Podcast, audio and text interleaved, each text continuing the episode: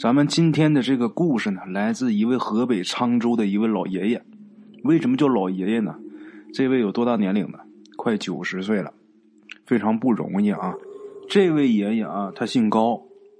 他的这个故事呢，是他口述给他的重孙子，他重孙子啊用这个微信给我发过来的。故事很好，很不错，值得一听啊。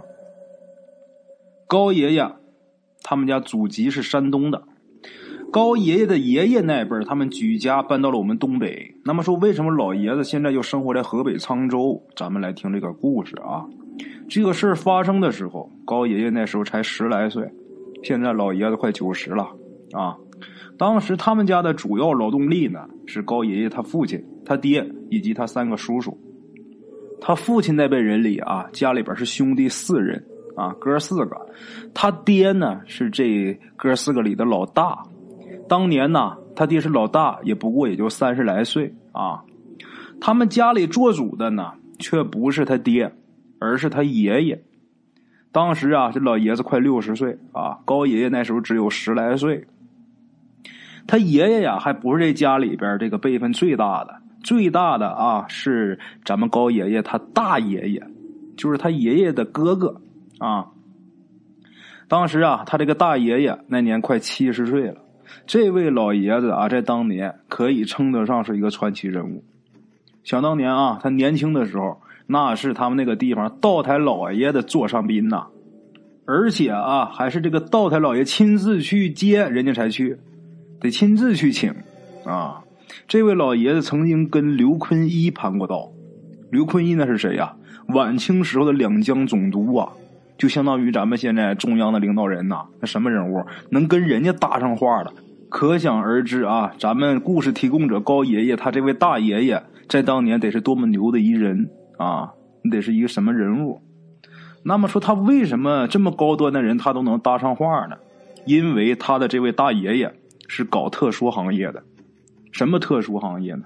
就是在当年啊非常有名的铁口神断。但是啊，这些都只是他这位大爷爷的从前，他的曾经。咱们说故事这个时候啊，他的这个大爷爷已经是又聋又瞎，耳朵听不见，眼睛看不见，都已经两三年了。成天呢，就是在他们家这个炕里。当时这老爷子整天就围在炕角，说白了就是说不好听的，在那等死。年轻的时候呢，这个人呢，他赚了不少钱。大家能想象得到啊，他这么有本事的人，固然他的来钱道也很广，但是呢，他这个人啊，赚到钱之后，随手就全都花光了，全散光了。他呢，这个人也有不少的相好的那些姑娘啊啥的，但是他没成过家。这老爷子呢，也没留下个一儿半女。他到后来，后来这晚年不行的时候，就是这个老爷子的弟弟啊，就是咱们故事提供者这位高爷爷，他的爷爷来照顾他这个大爷爷。这个弟弟照顾这个哥哥，而且弟弟这一家啊，对他都不错。因为年轻的时候，人家行的时候也是没少接济自己这个家里边。不过那个年代啊，在那个时候，一个又聋又瞎的老头子，其实活着也是真没什么劲。这老爷子一天除了吃饭就是上厕所，吃喝拉撒，别的什么也干不了。每天就在那炕里边一围，啊。就这么一大家子聚族而居在咱们东北的一个小村子啊。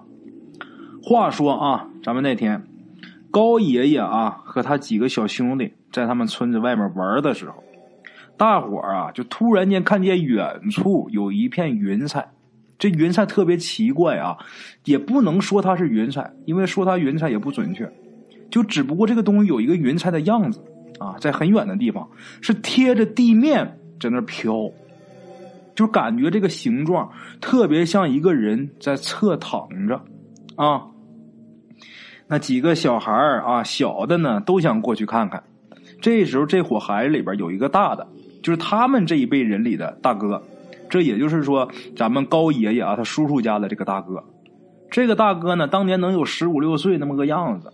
一看这几个小的要过去啊，他就跟大伙说：“哎，天快黑了，回家吧。”这些小孩都不敢不听大哥的话。当年呢，所谓这个传统概念就是什么呢？长兄为父，大哥说话很好使。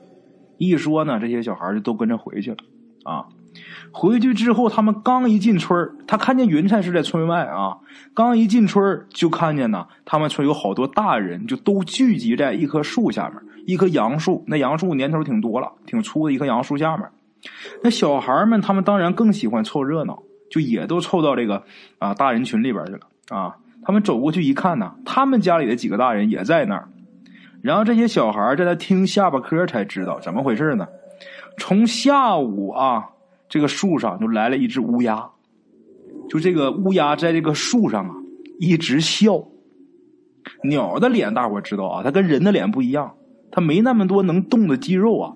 再说啊，鸟那东西它没嘴啊，鸟嘴那些东西其实正理应该称为它叫回，它是捉东西的，它不像人这个嘴啊能裂开怎么样？就说这只鸟它怎么它都做不出来这个笑的样子。可是呢，今天这棵树上啊，那货啊，那个那个乌鸦，就人一看就明显能感觉是它在笑，太少见了。所以呢，村里的人呢啊都来看，围着这只鸟看，来看稀奇。大家呢看了好一会儿呢，这鸟啊飞走了，鸟都飞走了，大伙儿也都回家了，那就没啥看头，回家呗，吃饭呗。在吃晚饭的时候，咱们这位鬼友爷爷啊，他二哥那时候也是小孩嘛，是他这个叔叔家的，当时能有十二三岁。他这个二哥啊，就把这个事儿告诉了他大爷爷。咱前面说他大爷爷每天在这个炕里边缩着，那老爷子不是又聋又瞎吗？那么怎么跟他交流呢？首先啊，他的这个大爷爷他说话能说，他虽然看不见听不着，但是他能说能表达，这也就是可以说他有什么信息他是可以送出来的啊。但是他又看不见又听不见，他怎么接收消息、接收信息呢？这个老爷虽然他瞎啊，但是他会写字儿，所以呢，谁要想告诉他点什么，就在他手心啊写字儿啊就行了。他们当时他们高家全家人。就咱们鬼友这位高爷爷，他二哥会写字，其他人都不会写字。吃饭的时候啊，咱们鬼友爷爷他二哥当年那个十二三岁的小男孩，就把他大爷爷这个手给拉过来了，在这个手心上写什么呢？村中大树上乌鸦笑。他还没写完呢啊，就看他这个大爷爷这个脸，就觉着很惊慌失措的样子。然后他能说话呀。他就说呀：“赶紧出去，赶紧去村南边，看有没有一个跟人一样的云彩。”这老爷子这个话一说出来啊，那所有小孩就炸摇了。为什么小孩炸摇了呢？因为这些孩子之前在看见乌鸦之前，就看见这个村南面有这么一片人形啊，这个人状的这个云雾。就这么的，鬼友爷爷他二哥啊，又把他大爷爷这个手拉过来了。在手上写有，今天我们看到了啊，然后他大爷爷啊，这一下感觉那个脸呐更惊讶了，更惊慌了，然后就告诉他们赶紧去看看看什么样，有没有五官。哎呀，那老爷一发话，这家里边几个孩子啊，然后就呼啦超，这伙孩子又去了。刚才看见云彩那个地方吗？大伙又跑那去了。等他们都跑出去看完啊，大伙呼啦超又回来了。这一回来，告诉他这个大爷爷，出村四五里远，大伙儿找到那块云雾了啊，那片云彩。其实啊，它不是云彩，就是雾气，是贴着地面的雾气。这个东西大倒不是很大，能有那么几丈长短吧，模模糊糊的能看出来有五官，鼻子、眼睛、嘴。哎呀，这个大爷爷啊，一听完之后啊，吓坏了，然后告诉他们。赶紧把你们叔叔、你们爷爷全找回来，搬家必须走，明天赶紧搬。这些孩子一听自己大爷发话了，是吧？赶紧出去找，把自己的爷爷呀、父亲呐、叔叔伯伯全找回来了。找回来之后啊，大伙肯定要问这老爷子，怎么就让搬呢？往哪儿搬呢？这老爷子也没说什么，为什么？就是你明天必须得搬，啊，那搬哪去呢？他的这个大爷爷就说：“不管往哪边走，至少给我走出去二百里远，离开这个地方。”然后这个家里的大人呐，那一天晚上啊，谁都没睡，就在他决议了一晚上，最后决定听这个大爷的。为什么呢？他年轻时候不是凡人，铁口神断呐，他嘴里边那个话，有些话可信。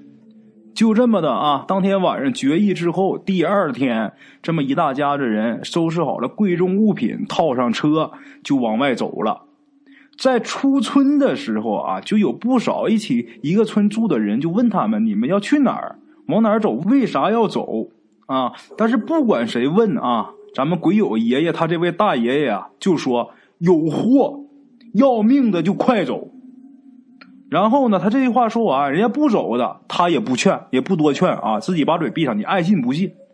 然后他们这一大家子呢，这一跑就跑到了今天的河北沧州，啊，就是这么到了沧州。他是从主籍山东到了我们东北，在东北遇到这个事儿之后，跑到了沧州啊，在沧州住了三年呐。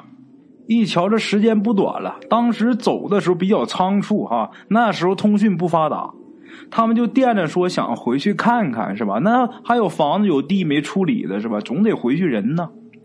最后啊，他的这位神奇的大爷爷啊，过了三年以后才同意这个家人回去看看。之前啊，这些人提过很多次想回去看看，这个大爷爷就是不同意，不能回去。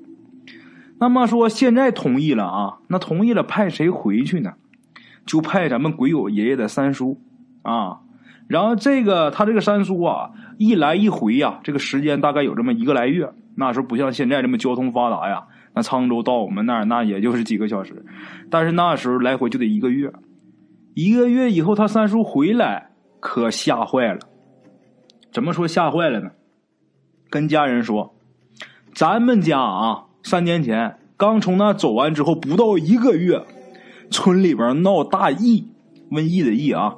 这一个村的人几乎全死光了，当时他们那一个村子五六百人，最后就死剩下十来个，而且不光他们村子，就附近七八个村子都是如此，啊，哎呀，家人一听啊，这拍大腿呀，后怕呀，得亏当初听这个大爷爷的话呀，这是死里逃生啊，然后把这件事啊，又在他大爷爷这个手上写，告诉这个大爷爷，就说村里闹大疫这个事儿。这个老爷子听完之后啊，哼了一声：“哼，哪是什么诺瘟疫啊？那是起来的伏尸气啊，鬼寻人命啊！”